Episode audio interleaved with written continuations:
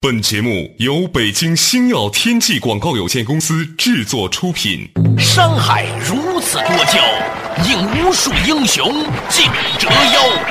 数风流人物，还看我是梁冬。大家好，我是吴伯凡。两个男人孕育五年，梁冬、吴伯凡帮你坐着打通经济生活任督二脉，东吴相对论。好戏马上开场。作者打通经济生活任督二脉，大家好，欢迎收听《东吴相对论》，我是梁东，对面的依然是二十一世纪商业评论主编吴伯凡，伯凡你好，大家好。在走之前呢，我们从自学引发开来，讲到是说，其实每一个人做事情也好，做公司也好，你这一辈子你一定要找到一个内在的驱动力。其中呢，就讲到微软这家公司，微软这个公司呢，我觉得很奇怪啊。按道理说，它有足够的资源，当年呢。我在进一家搜索引擎公司的时候，我就问他们，我说：“哎，这个东西如果微软做的话，那我们还做有什么前途呢？”嗯，李彦宏跟我说：“他说如果微软能做得好的话，九八年他就能做好了。他现在也没有做好，他也有钱，他也有技术，什么都有，他为什么做不好呢？”因为微软，你要说他什么东西没有做，还真是想不起来他没做过什么东西。在这个 IT 这个 IT 里头，平板电脑。十多年前都做过惨败嘛，那搜索引擎，搜索引擎那个做了一个病 病了啊，有 你有病啊，你有药吗？这个东西太有意思了。对他当时出来以后，Google 为了羞辱那个病嘛，啊，就在上头查一条信息：微软推出最新的搜索引擎病，然后那个病给出的那个搜索结果是没有你所要的搜索结果。移动互联网，它其实是在二零零三年、零四年就要做，嗯，它的移动城堡嘛，它很早就在规划。我们发现很多大公司之所以失败，其实根本不是说他没有看到那样一个市场机会，嗯，比如说诺基亚，我零六年去诺基亚的时候，他们讲的最多的话题就是如何让现在的手机最终变成一个电脑。嗯，如何让诺基亚不再是一个通信公司，而是一个互联网公司？嗯，零六年，当时我听了以后很震撼。嗯，啊，我说觉得他是接收到来自未来的信号了。嗯，还吹捧了一把当时。啊，对对，其实那些他真的全想到了，但是为什么最后结果是那么的不尽人意啊？还有。索尼，嗯，索尼今年已经是进入第五个亏损年了，从零八年离破产不远了。破产和索尼，十年前你绝对不会想到把这两个字连在一起的。对呀，我记得李彦宏一年多以前参加我们二十一世纪的一个会的时候，他很谦虚了，就说百度虽然做的好像很成功，但是呢。总的来说，我们离世界的差距还很远。中国的企业现在其实是很不成熟的，比如说我们中国还没有出现像索尼这样的公司。可见在李彦宏心中，索尼在一年以前，一年多以前。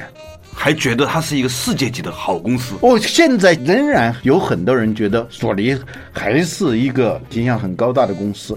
事实上呢，这其实是个品牌惯性。嗯啊，就是一个人一旦形成了对一个公司的品牌形象，它是比较难改变的。嗯，但实际上有人甚至认为索尼已经离破产不远了。你想，那么大一个公司，连续四年到今年第五年都是在亏损。而且你也不知道，他能够有什么样的办法能够让他不亏损，这个很可怕的。你亏损不可怕，就是你想如何避免亏损，想不出一个什么样的产品线，出一个什么样的产品，一下子能够扭亏。关键是什么？说啊，你这家公司啊，有两千多个产品线，嗯，他都在做，但是呢，就没有哪一样东西。能够让你眼睛一亮的。最近我看到一个索尼推出来的新的手机，嗯，看上去非常山寨那种感觉，我完全不相信。连你都觉得山寨了，对，但话不能说连你的，为什么连吴不凡都怎么样？但是这的确是不能让人想象。在我的印象当中，索尼是电子类产品的最高工艺的代名词。对啊，它是有两点，第一个它袖珍化的能力非常强，就是说同样的体积实现更多的功能，或者是同样的功能以更小的体积装进来，这是索尼能够做到极致的，其他公司都没有的。嗯，所以它的随身听能卖两亿五千万台，这是商业史上的一个奇迹啊！啊，今天索尼又陷入到这样一种状态，还有微软，还有诺基亚。我发现这几家公司名字这么一念出来，你就会产生一种印象，真是很相似。风雨欲来花满楼啊！山雨欲来风满楼，没关系了，山雨就是欲来风满楼 山雨欲来风满楼啊！嗯，你看，在我们的记忆力最好的时候啊，刚上大学那会儿，给我们印象最深的那些公司啊，嗯，首先就是索尼，是吧？摩托罗拉，我当时觉得说有一个摩托罗拉的 PP 机，呃 哇，那是好夸耀的事情啊！还有松下。对呀、现在日本的那些公司啊，就索尼、松下、三洋，多西吧，多西吧，呃，啊对，很多这样的公司呢，今天经营状况只能用惨淡来形容。呃你说日本人，他们工作很勤奋的。嗯，我曾经跟一些日本人工作过，我真的觉得他们太勤奋了勤奋之外，他还认真嘛。啊，极其认真。啊，原来在比亚迪管汽车的那个夏志斌夏总啊，嗯他跟我说，日本人其实没什么的，但是他们这个认真是让我们非常敬佩的。他就服他这一点。嗯，最近奥运会啊，我突然有一个念头，我说日本为什么衰退二十年？原来是日本当年八十年代的在商业竞争当中的国家队，嗯那些队员今天还没有退役，就是除了索尼、松下这些公司以外，现在你不知道其他公司了，他们还是在超龄服役啊，这是一个很要命的事情啊。嗯二十年前我们华为还处于幼年时期啊，童年都算不上。嗯，什么三一重工的，有的还没成立呢。对，我突然发现，一个国家的经济实力，最终是你能不能够不断的涌现新的公司，有活力的公司出来。这一点上来说，你不得不承认，很多人都批评说美国呢经济怎么样，是吧？但是你发现最近这些年，真正让人们觉得眼前一亮的公司还是美国公司，对啊，而且它不断的涌现出来。对，苹果、呃，Twitter、Facebook，嗯是吧？嗯还有很多新的公司。嗯。说了索尼、微软、诺基亚，其实这些公司呢，我从你现在还在用 MSN 吗？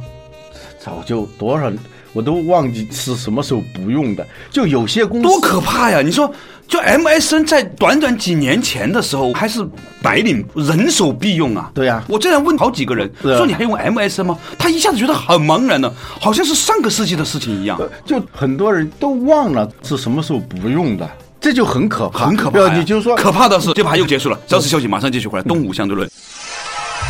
微软帝国为什么会经历长达十年的失落？曾经无比辉煌的电子巨头索尼，又为什么会连续四年亏损？MBA 式的管理方式究竟有何种弊端？为什么说美国的苹果公司越来越像一家传统的日本公司？绩效考核体系为什么反而会在某种程度上阻碍绩效？为什么说是绩效主义害了索尼？欢迎收听《东吴相对论》，本期话题：帝国的失落。作者打通经济生活任督二脉，大家好，欢迎继续回来。东吴相对论，较早之前跟吴不凡讲的一个事情，就是我们突然一身冷汗，发现自己居然已经很久没有用 MSN 了，嗯，好可怕呀！就像一个人跟另外一个人分手，真正的分手就是你都忘了是什么时候跟他分手的，那才是真的分手了。嗯，高级高级。确实是这样，你都忘了是什么时候不用 MSN 的，甚至是你什么时候开始疏远微软的产品的，你得仔细的想，就怕是在不知不觉当中遗忘。你连 Windows 都可以不用了，现在。那我连 iPad 都不用，虽然我有呃 iPad 我都不用，我就拿一个手机收收邮件、上上网，是吧？嗯这一点我觉得太恐怖了，嗯太恐怖了。你说微软这个公司怎么了呢？嗯，还有包括索尼怎么了呢？是吧？包括他那个 PS 是吧？就那个游戏、PSP 吧，啊，也曾经火过的嘛。玩游戏的人也不知道是什么时候逐渐就没有它了。对诺基亚也是这样。对，是吧？他逐渐逐渐的，就怕是不知不觉当中，过去是就说堕落，不怕说突然堕落啊就怕是不知不觉的堕落。一个公司不怕用户抛弃你，就怕用户不知不觉的抛弃你，那就是没有回头路了。哇，就是那种中国古代文人的种种的那种伤感哈。嗯，接水雨打风吹去，就那种感觉啊。年轻的时候还是要背几句唐诗古宋词，我要不然的话，深刻的感情没有办法抒发，你知道吗？没法抒发，读点书还是有好处。哎，说回来，你说这些公司为什么他都一辈一辈这样呢？是不是因为他们公司的这种自内而外的，包括最上层的那些人的激情开始在淡漠？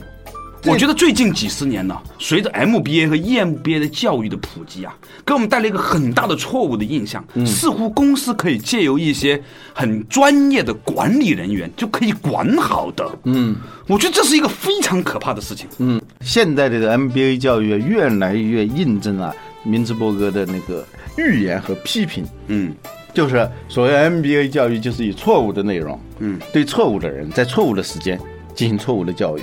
最近有一篇好像是《金融时报》的文章，分析索尼为什么会失败，其中就谈到 MBA 这一种管理方式对于索尼走向衰落是一个相当致命的原因。是吗？对，你知道后来索尼它不是个日本公司了，它要国际化，嗯甚至是 CEO 用的不是日本人了，是一个美国人，几个月前下台了。对，呃斯特林格。哎，他是一个 MBA 的忠实的信徒，他是索尼成为一家国际化公司的一个象征啊。嗯，当年他上台的时候，很高调的上台，认为他可以让索尼能够更上一个台阶，能够让索尼真正从一个日本公司变成一个国际化的就是一家美国公司，没。美国公司。现在所谓的国际化，不就是美国化吗？对 对，我觉得他倒是实现了。嗯，相反的，有一家公司，它从一家美国公司变成一家日本公司，哪家公司啊？苹果。它的哦产品非常像索尼的。如果是有一个人在索尼最辉煌的时候，嗯突然被冰冻了，嗯，然后在今天醒过来，他看苹果的产品，可能会认为是索尼的产品，袖珍化、嗯精致，嗯甚至颜色，嗯用那种白呀、银那种呐啊那种干净的啊，就是那样一种风格。嗯，索尼最近推的那个手机啊，也是白色的，但是那个质感是非常难看的，就像白衬衫。啊有的白衬衫一看就是非常高档的，嗯，有的白衬衫就是非常的廉价。对，索尼呢，简单说，它越来越像是一个由 MBA 来管理的一家公司，它的绩效主义啊啊，有一篇很有名的文章写索尼的，就绩效主义害了索尼。这个绩效考核啊，很可怕的，你知道吗？你现在在办公室，你应该知道这个绩效考核。是我觉得现在的绩效考核体系百分之八十都是阻碍绩效的。对，因为人们开始用一个比较简单的指标，因为它肯定不可能很复杂嘛，嗯，来去衡量日常的工作，嗯，这个时候呢，他的一切就会围绕着这个东西去做，而忘记了一件事情，其实就有如一个生命一样，它是充满弹性的，是非常混沌和复杂的，完全平铺一心的这样的一种感应，嗯，三百六十度评估啊，等等，所谓的这些先进的绩效考核工具没有发明之前，大家用的是比较原始的那样一种考核方式。那种考核方式呢，看起来很原始、很简陋，其实它那里头可能有一种很。精确的东西啊，在社会动物里头有一句话：我们人类之所以比机器聪明，是因为我们能够进行模糊的思维。嗯，好的绩效考核，它里头一定有很多模糊逻辑的，它充分考虑一个人、一件事情的各种各样的模糊变量，最终它能够把一个人、一个事进行相对完整的还原。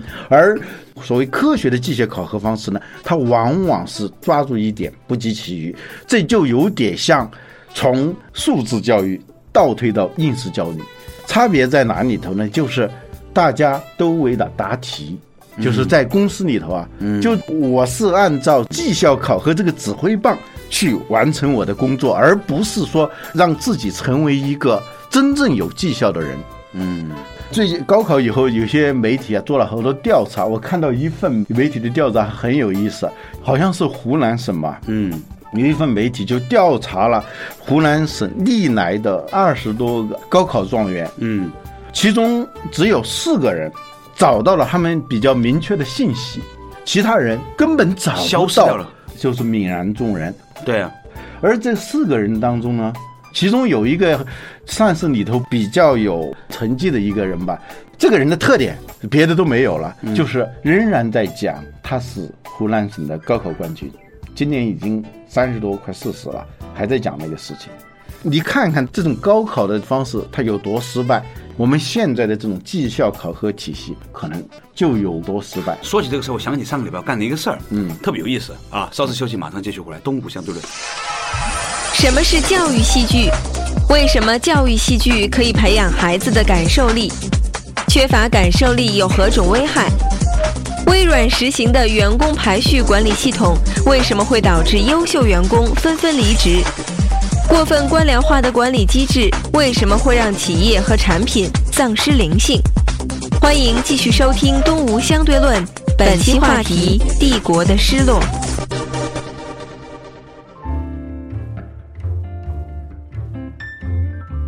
作者打通经济生活任督二脉，大家好，欢迎继续回来。东吴相对论，刚才呢讲的应试教育和素质教育哈，我想起一个事儿，我前两天呢到一个小学里面主持了一个活动，这个学校呢是北京很著名的一家学校，叫史家小学。史家胡同小学，史家胡同很厉害啊，就是史家胡同，这是一条胡同啊，有很多住家嘛。当年在一九四八年的时候，我听说啊，曾经对史家胡同的业主做过一个学历调查，在一九四八年的时候。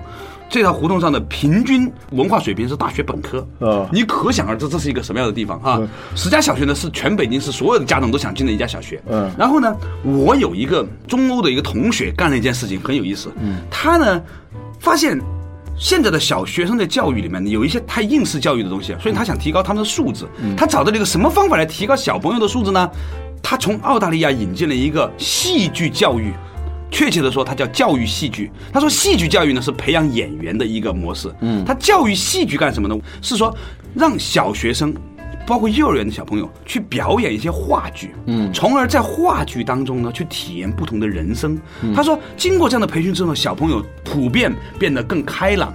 更能够理解别人的角色，更有表达和沟通的能力，更有领导力，更有创造力。嗯，那天晚上我就观摩了这些小朋友主演的话剧啊，在史家小学里面，冯小刚导演呢那天也去了，为什么呢？冯小刚投资了这家公司，嗯然后呢，他就讲了一个很有趣的东西，他就说，其实我们很多人都忽略了，教育不是答题，而是做人。嗯。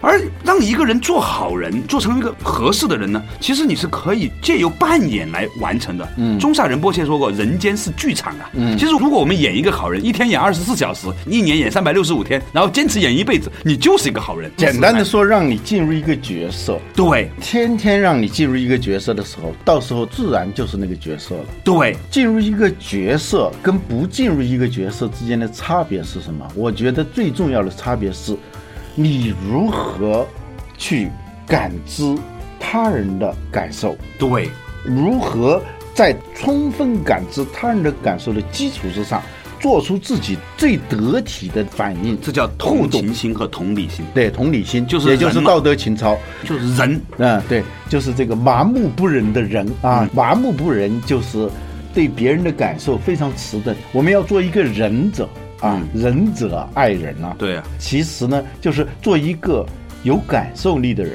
对，有感受力的人，他跟没感受力的人的一个很重要的差别是，一个是根据他的整体的感受，敏感的这种全方位的眼耳鼻舌身意，用所有的感知能力去感受一个事，嗯。感受一个人。嗯，而感受力不强的人啊，往往是标签化的，对，应该形形色色，有各种各样的人，嗯。有各种各样的事，但是最终他把人可能只分为两种，好人和坏人，啊。甚至没有，就是坏人，就是坏人，所有人都是坏人，就我一个好人。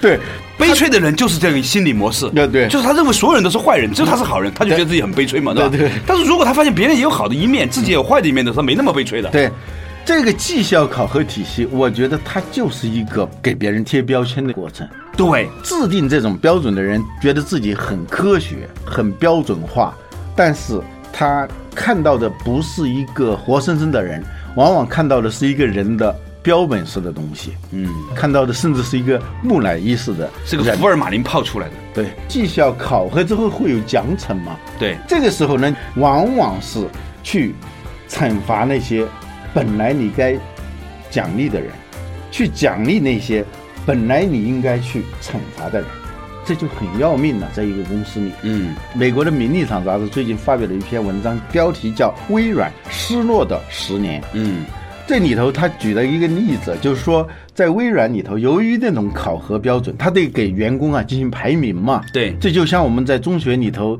给学生排名嘛。对其实这个要冒很大风险的。对，最后那一名真有可能是一个优秀的员工，嗯真有可能是对这家公司会起到非常大作用的一个人，但是你把他排到最后了。